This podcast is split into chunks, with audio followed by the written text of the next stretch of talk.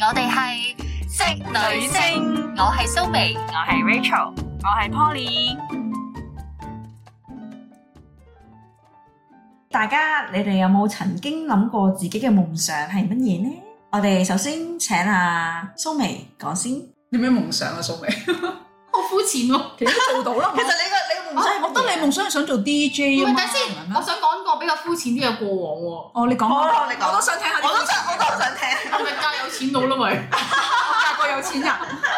係咪細個由細到大嘅夢想嚟噶嘛？嗯其實我覺得大部分女仔都有，不過唔係講有錢佬呢個 term 上嚟白馬王子，霸王之夜嘢冇高錯富帥咁樣。係啊係啊係我啊覺得唔係喎，真係比較膚淺啲嘅喎。因為講少少背景咧，因為其實我覺得我細個，嗯，我我係一個比較嘅情況底下去成長嘅，因為我啲表哥表姐咧，即係如果讀書叻嗰啲咧，真係叻得好緊要嗰啲嚟嘅。嗯即係變咗長期長期都喺一個比較底下，就覺得喂睇你讀書咁渣嘅咁樣啦。嗯咁加上覺得自己由細到大個樣唔算差嘅，即係中中間咁，我就會覺得可能睇得戲多，睇電視劇電視劇分圖底下咧，即係覺嗯得女仔係咪真係要讀咁多書咧？係咯，可以逆襲咁啊即係如樣。果我真係嫁咗一個好有錢嘅人，其實分分鐘我嗰層樓嘅價錢已經等於你哋做讀咁多書做一世嘅嘅人工係咯我個喎。車位都貴過你。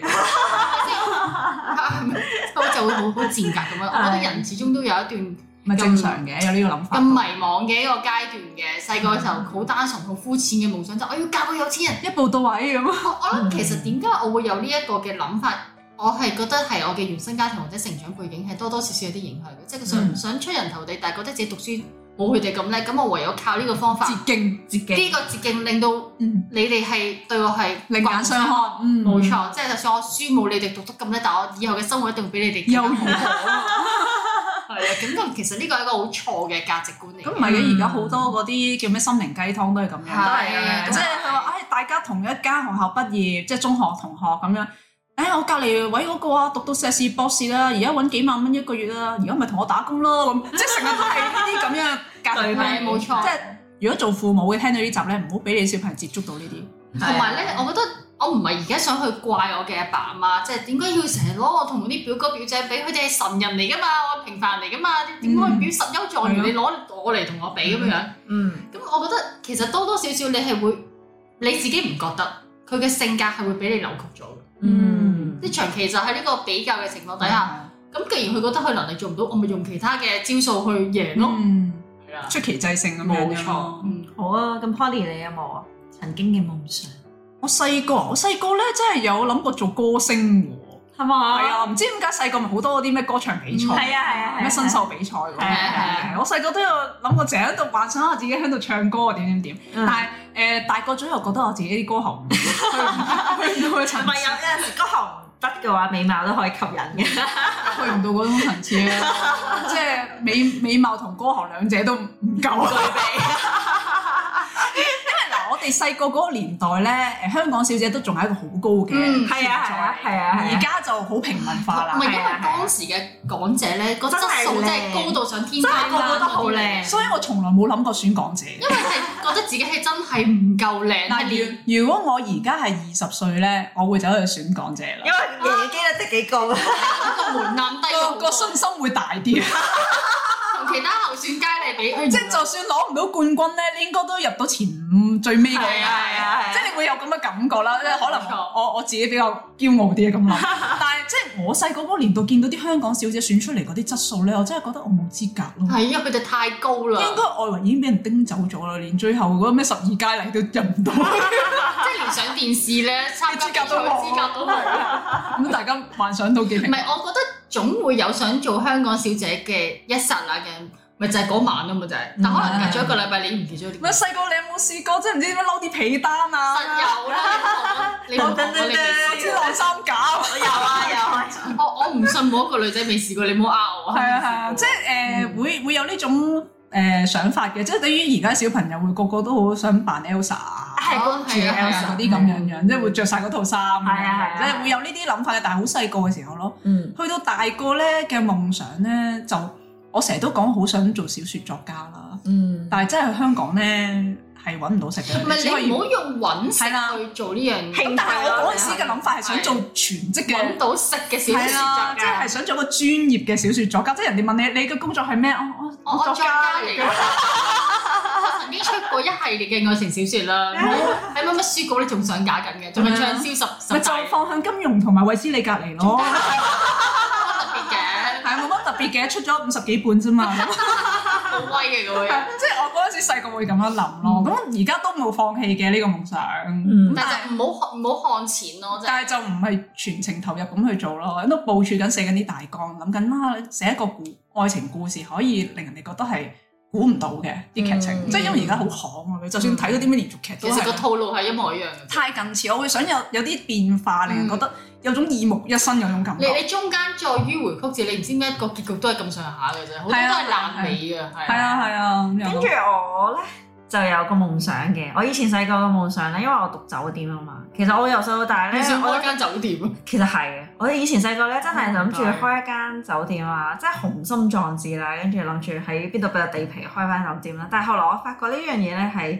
點講咧，其實有好多範疇喎，係啊啦，首先買地啦、建築啦，係啊，首先要政治因素啊，其實係咯好大部分係政治因唔素嚟係，我發覺。等陣先，我想問你呢個夢想係幾多歲開始有？十二歲，哇！好細你個十二歲已經想開酒店啊？因為你咪已經玩酒店大亨嘅啦。我覺得有啲奇怪唔喎。係，因為我嗰陣時候咧係去咗一間酒店，嗰陣時我都喺嗰度做過嗯實習嘅，就係叫洲際。嗯，咁喺嗰陣時咧，我係食 buffet buffet 啦，即係好嗯好簡單。但係咧，後來我先知道，原來嗰間 buffet 我大個咗之後先知，原來嗰間嘅酒店嘅 buffet 係全港最貴嘅啦，已經哦。係啊係啊，係啊，跟住我後來我先知道，哦，原來我以前細個已經食緊呢啲咁貴、咁貴嘅 buffet 因。為嗰陣時講話咩咩有燕窩龍蝦嗰啲嘢食。係啊係啊係啊係啊，嗰陣時啲酒店就唔係好興，其實佢而家就已經唔係咁貴，而家就唔因為因為太多新興係普及咗，酒係店。而啊家，就算燕窩龍蝦八三次到都好普及嘅。係啊係但啊嗰係嗰，個年代咧，洲際就真係啊最貴真啦。係最貴。嗯跟住我後來即係讀完酒店之後啦，不過後來我就放棄咗呢個夢想，因為我覺得我唔係一個好政治嘅人。因為如果你做咗企業家，你一定係同政治有掛鈎。但係你喺香港，如果你要起一間酒店，喂嗰你你，我想個問，財力嘅數以百億你計有嗰冇個㗎。之前咧唔係話你開間鋪頭？因為啊因為我我我諗嘅嗰種咧，就係因為我哋學校咧有好多嚟自印尼啊、菲律賓啊哦我哋嗰啲哦諗住同咧人哋合伙嘅。我係諗住咧係嗰度嗰啲平啊嘛，嗰啲 地。嗯你喺嗰度投資咧，永遠都係有賺嘅，你明唔明啊？即係嗰度啲嘢，但係你要 social 咯，即係你要同啲政治啊、政客啊、 嗰啲咪叫警 social 察啊叫疏通，你去到嗰啲國 social- social- 嗰啲國家， social- social- 係啦係啦，嗰啲係嗰啲利益嗰啲掛鈎。係啊係啊，所以你就會好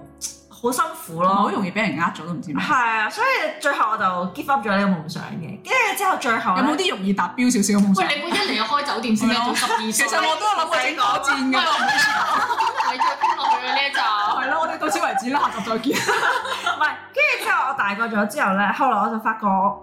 呢個夢想已經放棄咗好多年㗎啦，嗯即係以前嗰啲曾經夢想同埋你真係覺得嗯現 dream 嚟階段有少少不切實際 啦，有啲堅尼地咯，嚟得你好離喎幻想啊嘛，夢係想呢啲都係冇現實㗎錯嘛，大佬。有啊冇啲貼地少少嘅講下？有嘅，我其實我最近咧，我係想出一個誒、呃情緒嘅照顧者或者家屬嘅嗰種感受啊，或者係一個鼓勵嘅書散文即係係啊繪係啊本嗰啲咁嘅係嘢。係啊係啊佢。其實唔使出係書，啊你可以去 P 床嗰度寫一輪先㗎。啊，其實我唔諗住寫，我就直接出書，因為我記得咧，曾經何時咧唔使有個點出書啊？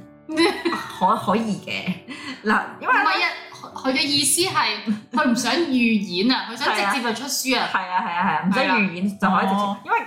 而家出書咧個個都出到嘅其實。我係啊，兩萬蚊啫嘛。係啊係啊係啊，即係其實即係你印一百本咁樣係啊，你真係一啲都唔貴成本。所以同埋一樣嘢，我覺得咧香港好少呢類型嘅書，因為就算我去書室啊、圖書館咧，其實都冇乜人去講情緒病啊或者咩嗰啲嘅，其實一啲家屬或者照顧者嘅感受，或者佢哋嘅彷徨嘅時候應該做啲咩咧？其其實其實係冇乜支持同呢冇乜個支援夢想唔難達成嘅，因為你只要同啲機構合作 咧，都有好多人想同我其實好多嗰啲病患因為你我聯繫一下，我真係真心想分享一啲歷程啊！即係呢啲嘢係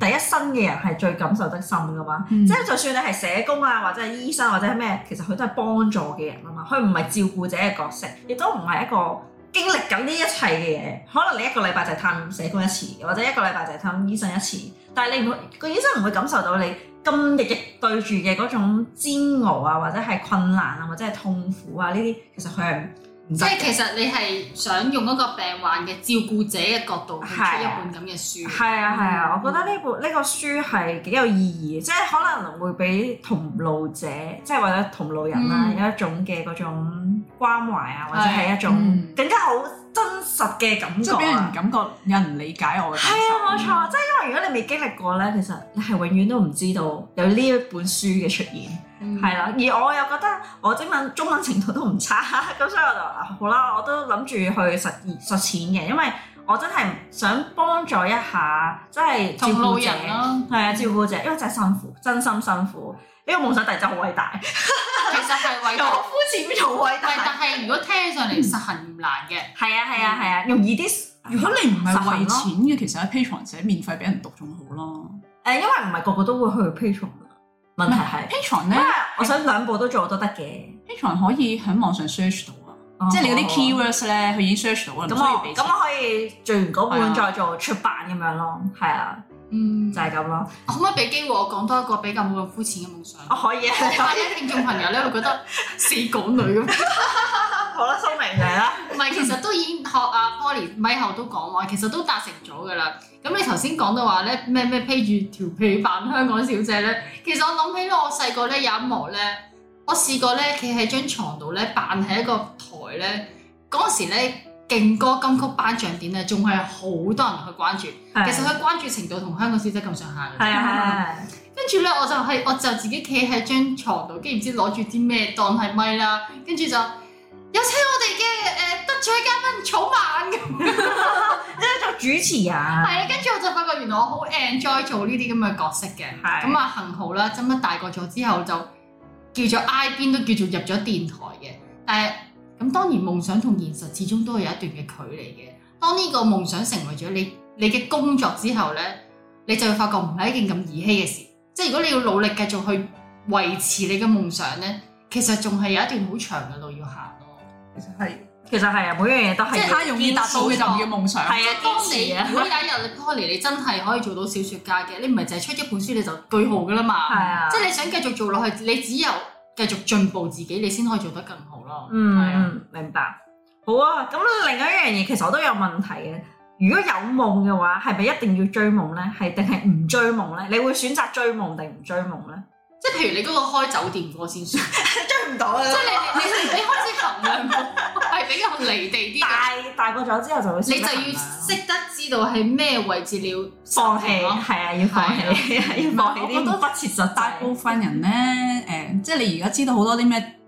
誒電視嘅綜藝節目咧，譬如好似《星夢傳奇》係嗰啊啊係啲咁啊樣類似嘅節目追啦夢啊嘛，即係話啊鼓勵啲年青人，你有夢想要去追，但係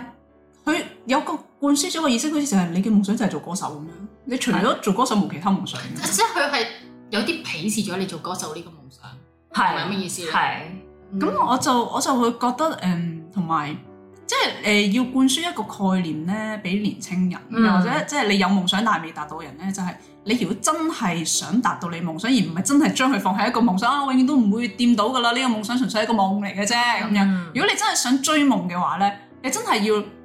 己做一份計劃書，係你要嗯你要去攞把尺去度，你而家呢個起點同你呢個終點，呢、個夢想嘅終點有幾遠嘅佢，係嗯，即係你要付出咗幾多代價。我啊我我明你去接講乜近呢個夢即想係即係，但係好多人就冇做呢係個付諸實行嘅動作。齋噏就就去啊啦我夢想就係做乜啊乜乜咁樣，我做太空人咁樣係做，咯，我要我要做誒總統咁樣，咁但係大佬你盲字都唔識啫，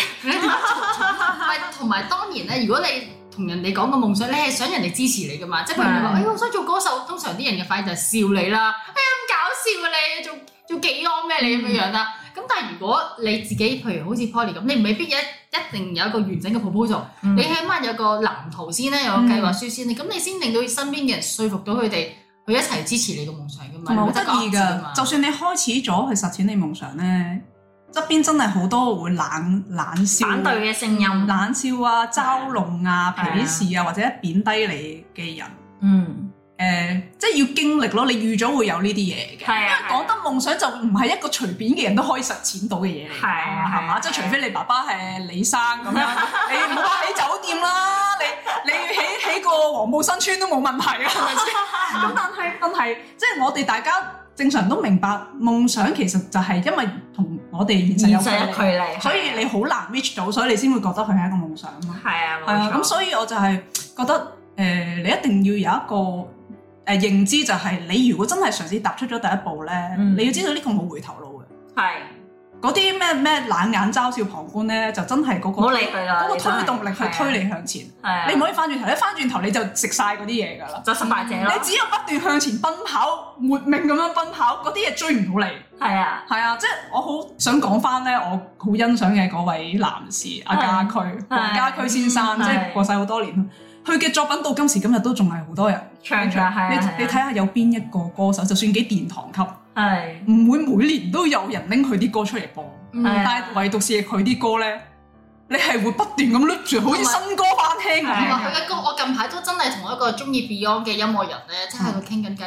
佢嘅歌就算係我完全唔識得聽廣東話咧，啊但佢都會成為改變人生命嘅歌好曲。有感係啊，染力，係啊，即係你發覺原來語言真係唔係啲咩東西咯，係嗰個音樂背後嗰個熱情咧，先能夠影響到人生所以命你。係同埋你去細味佢好多首歌嗰啲歌詞咧，嗯即係頭先我講嗰啲咩誒咩海闊天空嗰啲，係啊，不羈放縱我，係啊，裡面佢前面嗰段係講誒懷咩咩懷著冷眼與嘲笑咁係啊係啊樣，從沒有放棄過心中的理想咁樣。其實係啊佢都其實講講翻佢自己嗰個辛酸歷程啊。係啊，佢一開始喂幾個屋村仔係誒中意玩吉他、中意打唱鼓歌、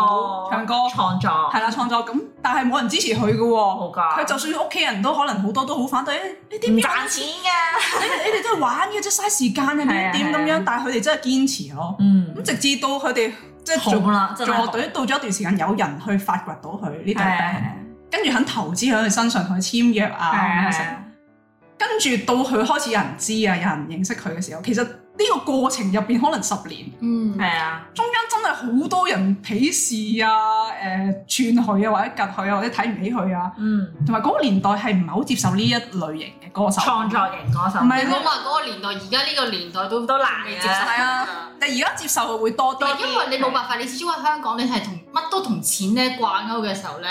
好多人已經係用金錢去衡量你嘅夢想究竟值唔值錢咯。誒係而家呢個年代咧，可能就會好過以前少少，因為而家我哋已經見識到好多例子，就係成功嘅成例功子例子，啊唔得嘅過幾年之後突然間爆紅得咗咗喎，係啊即係好似 Mirror 努咁力樣，係啊開始好多人都睇唔好噶嘛，努力突然係間啊嘣一聲，哇紅到簡直紅透半邊天喎，係啊，喺香港紅晒，係咯係咯，咁咁你就會即係有個保留，唔會踩得咁盡咯。但係佢哋嗰個年代就好直接噶嘛，嗯，係哎一啊，睇呢啲就知唔得噶啦，死硬噶啦咁樣樣。嗰啲死僆仔啊喺度打 band 啊，嘈冤巴閉啊，長毛飛咁樣樣，如果咁都得，我咩啊咁啊？係啊咁你咩咧？咁因為佢哋已經得咗啦。係啦係啦，係咁所以我就覺得誒、呃如果真係聽眾們，你真係有理想、有夢想想實踐嘅，真係要預咗，即係你奔向你嘅夢想途中，你要承受好多不人道嘅對待咯。嗯你有咁強嘅心態同意志先得咯。係啊係啊，你有冇諗過咧？自己點解喺呢個世界上？你哋有冇諗 過？你由夢想一跳跳到點解喺呢個世界上？係啊，因為我自己咧細個嘅時候咧，即係除咗諗夢想呢你要樣突然 嘢，間啲係啊，講緊夢想，講緊家居，突然間問你有冇諗過點解你生存喺呢個 世界上？咁人生就係咁噶啦，係係咪先？人生如戲啊嘛，你有冇諗過你自己點解呢個世上嗱？除咗我哋唔好講生物上，生物即係我哋唔好講我哋今日嘅信仰先係啦，啊即係冇錯創造論係嘅人。啊，冇錯，就係我哋就係就齋睇點解自己，點解係我咧？我有陣時都會問點解我係呢一喂，呢個度問咧？題太深喎，你開咗個頭先，你睇我我我而我而我而家咪開個頭咯嗱，我其實我以前細個嘅時候咧，即係差唔多五六歲嘅時候啦，有一日咧喺 sofa 度瞓醒啦，跟住我就喺度諗一啲好深奧嘅問題，我喺度諗啊，我而家五歲，咁我幾時到八十歲？咩？你五歲嘅時候已經諗呢個哲學問題，係啊，我而家諗緊呢個問題。哇，好似菩提樹下突然間悟到， 你有冇發覺咧？佢所有嘢都係俾人哋先嘅，即係十二歲已經諗可唔可以開間酒店咧？我嘅腦比較奇怪係啊啊，。五歲我點解生存喺呢個世界上？係啊，我五歲嘅時候已經諗緊呢樣嘢，跟住之後咧，我有一樣嘢咧就係、我五歲嘅時候咧已經好懂事啦，我會我會諗呢樣嘢就話啊，假設如果有一日我走咗，我要留啲咩俾媽咪咧咁樣，或者係我走咗之後，媽咪會唔會好傷心咧咁樣？跟住我以前細個嘅時候咧就會諗啊，其實我媽咪誒、呃生得我出嘅話，應該都知道我喺呢個世界上嘅價值啩咁樣，即係我硬係覺啊得有一樣嘢咧，就係我喺呢個世界上係有一一定嘅作用嘅，嗯，係啦，即係我雖然唔知嗰陣時五歲啊嘛，我雖然我話我唔知係咩作用，佢將氧氣轉做二氧化碳，但係有一樣嘢就係我一定有啲作用嘅咁樣，除咗光合作用之後咧，仲有其他作 同用植嗯物嘅其實冇乜分別嘅。唔係佢係協助啲植物係啊做過去，因為需要二氧化碳，咪再做翻氧啊氣。 死啦！你比植物個地位仲低啊！你係協助，跟住咧，後來我終於知道呢一個答案啦。咁嗯當然係有同信仰有關啦。但係我撇除信仰之餘咧，我就其實我好感激以前細個啲老師們啦。跟住我記得有一句説話咧，就咩天生我材必有用啦。跟住我以前細個咧會參加嗰啲咩畫畫啊嗰嗯啲好好多噶嘛。班係啊，興趣班咁樣，天生我材必有用，就係喺度畫畫啊、繪畫比賽嗰啲。跟住雖然咧，我就覺得啊，天生我材必有用呢樣嘢咧，其實都幾易，即係好直接咯。以前細個嘅時候咧，冇咁多錢銀價值啊呢啲嘢噶嘛。但係老師嘅教導咧，其實我好受教嘅，即係老師講咩我都吸收咩嘅。即係佢話啊，譬如上藝術堂啦，佢話啊有梵高啦，有咩咩啦，有咩咩。不過佢哋咧都經歷咗過咗身之後，啲錢先值 錢，誒即係啲畫先值錢咁樣 啦。係啊死咗先值錢。係啦，冇錯。跟住我就話，果然係藝術啦，佢係要死咗先值錢。啊要啲時。間俾人去咀嚼啊嘛。係啊，冇要啲時錯。間發酵下嘅，係啊係啊煲嘅。嗯所以咧，我就會諗緊啊，其實每個人世界上都有個價值咯。嗯但係問題係有有啲人就係死咗之後先俾人發現佢嘅價值咯。跟住到好多好多年後，佢都仍然喺度咯。即係譬如阿梵高嘅畫啊，啊某某某嘅。嗯，音樂家啊、愛迪生啊等等啦、咁樣啦。咁嗯所以我就覺得，啊，其實有陣時咧，人嘅價值咧，可能有陣時真係死咗之後先發掘到，即係可能你睇一本書咧，所以係你在生嘅時候唔好太過在乎人哋俾你嘅價值。 exactly 係啊，即係因為你在生嘅時候，你永遠都唔知道自己幾時拜拜咁啦。冇諗過自己千古留名咯，係啊係啊流芳百世咯。 其實我覺得佢作嗰幅畫嘅時候咧，佢完全冇諗佢過，好兜踎個嗯係啊晚年，係啊，係啊佢完全係冇諗過自即己係啊將個個以為佢覺得佢黐線㗎。係啊，係咪佢係咪就係割咗隻耳仔送俾佢愛人嗰個啊？梵高誒，我唔記得掉咗，記記總之我係記得佢得係係俾所有人都覺得佢係一個黐線佬咯。係啊誒有有病嘅人咯，精神病係啊精神病咯喂。因為佢畫啲畫咧，全部都係好抽象，佢係抽象派嘅。嗰個年代人睇唔明，係啊，而家啲人啲人就就覺覺得得我想講咧，比佢抽象更加有咯。冇即係你對比下佢，其實有啲話唔已經唔係真係咁難明㗎咯喎。錯，但係嗰陣時唔係主流啊嘛。冇係啊，唔係主流嗱，所以我就想講一樣嘢。但係因為有佢，所以先有抽象派呢個 terms。係啊，冇錯。嗱，有一樣嘢咧，就係頭先我哋講嘅夢想 啦，而家講嘅人生啦，其實就係非主流嘅嘢咧，唔一定代表佢唔啱嘅。只不過係因為大眾嘅人都覺得啊，嗰樣嘢係咁樣噶啦，即係一加一等於二，你就要一定要咁樣做噶啦。 Beyond 嗰陣時都唔係主流嚟㗎，係啊嗰啲咁嘅 band。所以我就想鼓勵大家，其實我咧講呢個問題咧，係想鼓勵大家咧，要好好咁樣利用自己嘅時間喺在世嘅時候咧， 做多啲貢獻啊，或者係唔好淨係諗啊點樣賺錢，因為我覺得咧喺香港呢個社會啦，好多時候咧，頭先你都呃之前都有提過啦，就係、啲人係會中意問你收入幾多錢啊，你每個月幾多揾幾多錢人工啊？咁樣你咪你做咩工啊政府係啊，你做咩工啊？你咪做政府嗯你做工嗰啊？行好快執笠㗎咯喎。係啦係啦，或者係啊，即係哦你結咗婚啊？你老公做咩咁樣？查家宅咁樣。係啊，即係你老公養唔養得起你啊？等等等等啦，好多嘢都係圍繞錢呢樣嘢啦。嗯跟住我有一日咧就係諗，哇，其實咧有啲朋友咧好純粹嘅，即係佢會覺嗯得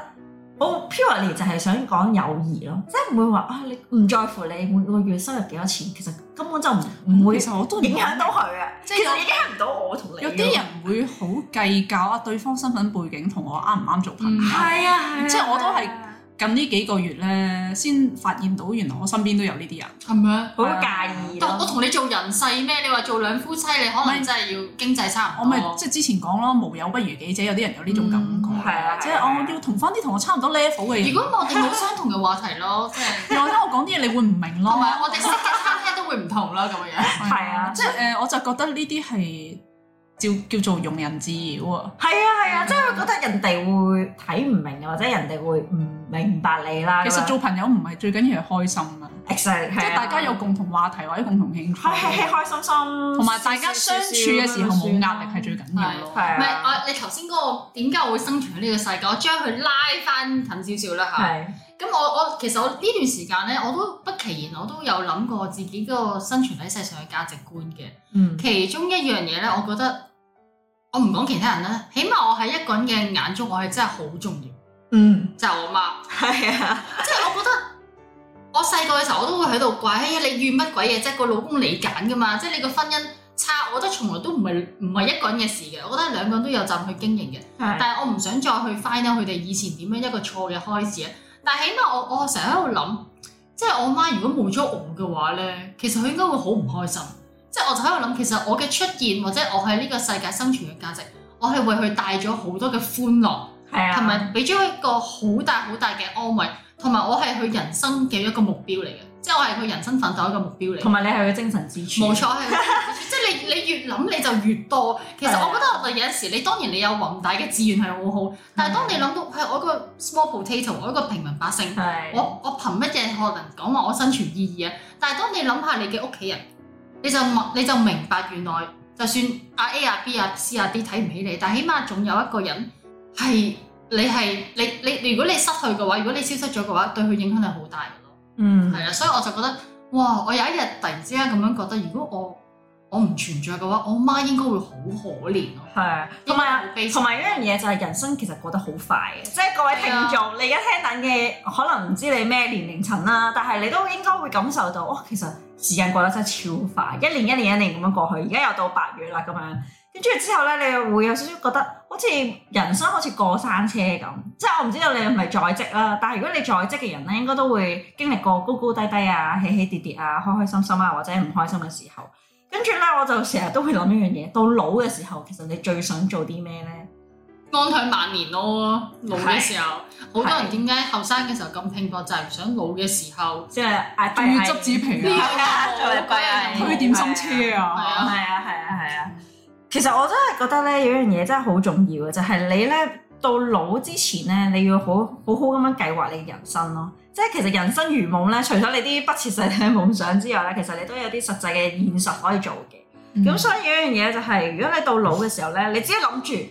你有一樣嘢想做，或者係你有一樣嘢覺得啊非做不可嘅，咁你就要去做啦。因為如果唔係咧，你到到五六十歲嘅時候咧，其實有陣時你會可能會後悔啊，點解當初做諗咗呢個法諗法，點解唔堅持啊，或者唔去實行啊，或者係有某一啲嘢嘅原因令你卻步嘅時候，其實我覺得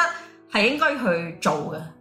係啦，跟住今日咧，我又覺得有一樣嘢就係苦難啊，或者開心咧，都係有時嘅，即係每樣嘢咧唔會永遠嘅。如果有聽聽過嘅聽眾們咧，其實你哋都可以諗下，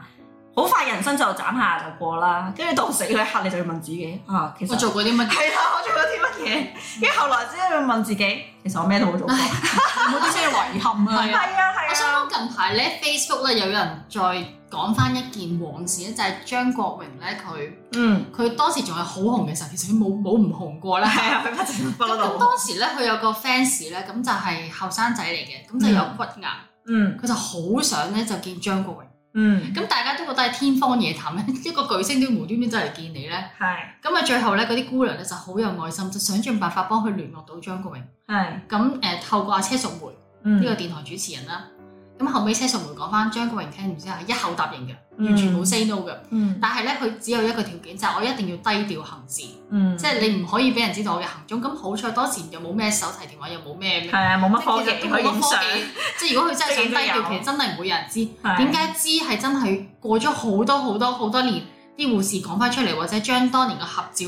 即係影翻出嚟影翻出嚟。大家諗下，其實哥哥離開咗幾多年咧？即係 Poly 成日都講話家駒，咁我覺得張國榮喺我哋每個人身上都係一個偶像嚟嘅。嗯即係你諗下，究竟你死咗之後，你留低啲乜嘢咧？嗯原來一個人死咗咁多年之後，佢當年同嗰個骨癌小朋友嗰個合照，到而家雖然係好黃啦啊張張相。嗯但係你仍然會覺得哇，呢、個就係巨星咯。係我唔係話我哋要同一個巨星去比較，但係你去試下學習人哋嗰個嘅嗰、個愛心啦，嗯或者嗰個嘅嗰、個性格品格，嗯佢已經係好紅㗎啦。嗰陣時已經，佢唔係啱啱出道啊。係但係我覺得有陣時我哋就係有少少成就咧，你就好鬼死得意啊！即係 個個都想見我咪好唔得閒哎咧。呀哎呀，唔好啦，我好忙啊！哎呀，我驚有人仆我啊，成咁。嗯，你唔好成日覺得自己好重要啦。我我覺得其實如果當呢個世界是第一個人需要你嘅時候，嗰、個就係個價值觀，嗯，即係嗰個骨男嘅小朋友，佢嗰一刻好需要見到張國榮。嗯，雖然佢最後都離開咗，即係哇，覺得個哥哥真係好好，因為佢佢應承嗰個小朋友咧，我會每日都會打電話俾你。嗯，佢直至到佢離世啊，佢都係 keep 住每日同你講電話㗎。嗯，即係哥哥點解會知道嗰個人走咗，係因為佢嗰陣時唔知去邊度外地拍戲，佢都記掛住呢個小朋友。打去醫院嘅時候，佢先知道原來佢已經走咗啦。但係起碼佢走之前嗰段時間，佢每一日都係好開心咁樣過咯。嗯，嗱呢個真係人生嘅意義同冇價錯值，，你你就諗下，究竟你離開咗之後，你留低啲乜嘢？我唔係話你留低啲錢啊，係係你留低一個價值觀去俾人哋咯。嗯係啊係啊，其實咧有陣時咧，頭今集嘅誒、呃即係話題咧，其實有陣時咧都有少少複雜啦，同埋有少少深奧啦。自所所以以係係係啦，人生如夢，但係其實咧，我想講一樣嘢就係、其實你真係如夢初醒嘅咋，即係如果你冇聽到呢一集嘅話咧，可能你會覺得，咦，其實我哋可能係有一啲誒、呃 tips 或者提醒。你唔好講到我啊哋呢集好緊 要。係啦，唔係唔係好緊要嘅，係係純粹係一個 tips 同提醒咯。突然間醒一醒咁樣，係啊，即係覺得會會去諗一諗啊，其實人生過到去某一個年紀啊同埋知道自己落後咗咯，人哋五歲已經喺度思考 人生，你十二歲已經話要開酒店，你十二歲做緊 乜嘢？啊你五歲嘅時候諗緊咩？今下一餐食唔食到麥當勞 啊？係啦，咁你諗下你自己落後咗人哋幾多啊？人哋贏在即係幾成功。贏在起跑線嘅，你就唔關事，純粹純粹係大家講嚟笑下嘅啫，係啦。咁所以大家咧要把握光陰，把握呢個機會。如果你今日諗到有啲咩未去做嘅話，咁記得記得去做啦。坐言起行啦。人都係諗多過做㗎啦，調翻轉啊啦，試下做多過諗咯。啊，係講翻起呢樣嘢咧，我都想分享，即係誒嗯嗱，近排阿蘇眉同我講話佢諗住箍牙啦，嗯，我就係好多年前箍啦，佢睇住我箍噶啦，係你哋兩個睇住我箍。係啊，其實我都好大個先開始箍，成三十歲先開始箍。嗯因為貴啊，或者最主要係原因係咩貴？係，但係我嗰刻點解三十歲就有箍牙？因為我喺度箍緊牙嘅時候咧，身邊好多人咧喺度問我。點解你而家先走嚟箍啊？即係今日阿 Rachel 都問阿蘇眉啦嚇，你做乜突然間要箍牙啊？即係最主要原因就係呢奇好奇啫，純粹我係。個年紀先走嚟箍，點解唔早啲有箍乜啊問？係咁咁有好多人會咁樣問係啊嘅，係啊你都預咗嚟緊你一除個牙箍嘅時候，啊你箍緊牙㗎，你你而家先箍嘅咁 即樣係十幾歲箍啊，因為冇錢咯，要等自己出嚟做嘅嘢先有錢。咁嗰陣時我就我就喺度，即係我自己堅持一個想法咧，就係、呢件事如果我放棄唔做，嗯到我離開呢個世界嘅時候咧，我會唔會有少少遺憾咧？覺得我點解我後生嘅時候，或者嗯箍啊，我三十歲嗰陣時，我有能力去俾錢自己箍牙，點解我唔去箍啊牙咁樣樣？跟住成世俾人笑我誒傻妹啊嗯咁樣樣。嗯即係我會喺度諗咯呢一樣嘢。咁我自己嘅答案就係否定啦，就係唔得。咁樣我會覺得好遺憾嘅，嗯即係我成世都冇靚過咁咪，成世都上埋真咁樣。嗯咁、第二點就係、誒，我能力負唔負擔得到嗯咧？即係我做唔做到咧？咁 OK 啊，嗰陣時計過條數得啦。第三點就係、即呢件事只要開始咗咧，你就繼續做啊啦。佢就一定會有終結嗰日。係啊係啊係啊。係啊，因為好得意㗎，你每一個理想、夢想或者計劃都好啦，即係唔好講到夢想咁遠，一個計劃都好啦，只要你開始實踐咧，你只要唔好俾自己停咧，